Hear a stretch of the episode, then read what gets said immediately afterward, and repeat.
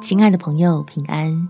欢迎收听祷告时光，陪你一起祷告，一起亲近神。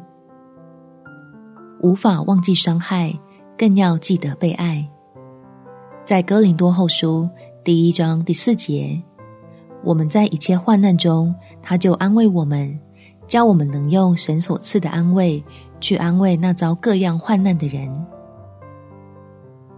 想让自己常常被喜乐充满，不再被过去的阴霾影响，一起用祷告向天父领受爱，将心里始终忘不了的痛翻转过来，盛装会使你我欢呼的恩典。我们一起来祷告：天父，求你来帮助我脱离被回忆纠缠的痛苦，阻止那些已经过去的伤害。反复折磨，影响我的身心健康。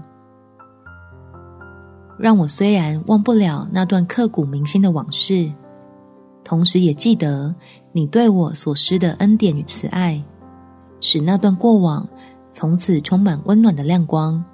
每每想起，就会感谢你一直的陪伴。是你信实的领着我走出黑暗，把丰盛的盼望指明给我看。